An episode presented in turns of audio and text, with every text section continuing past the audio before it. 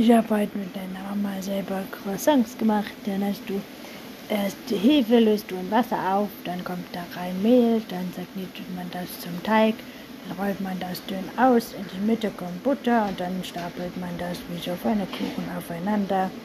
Dann kommt das in den Kühlschrank, damit die Butter nochmal härtet und dann wird nochmal ausgerollt.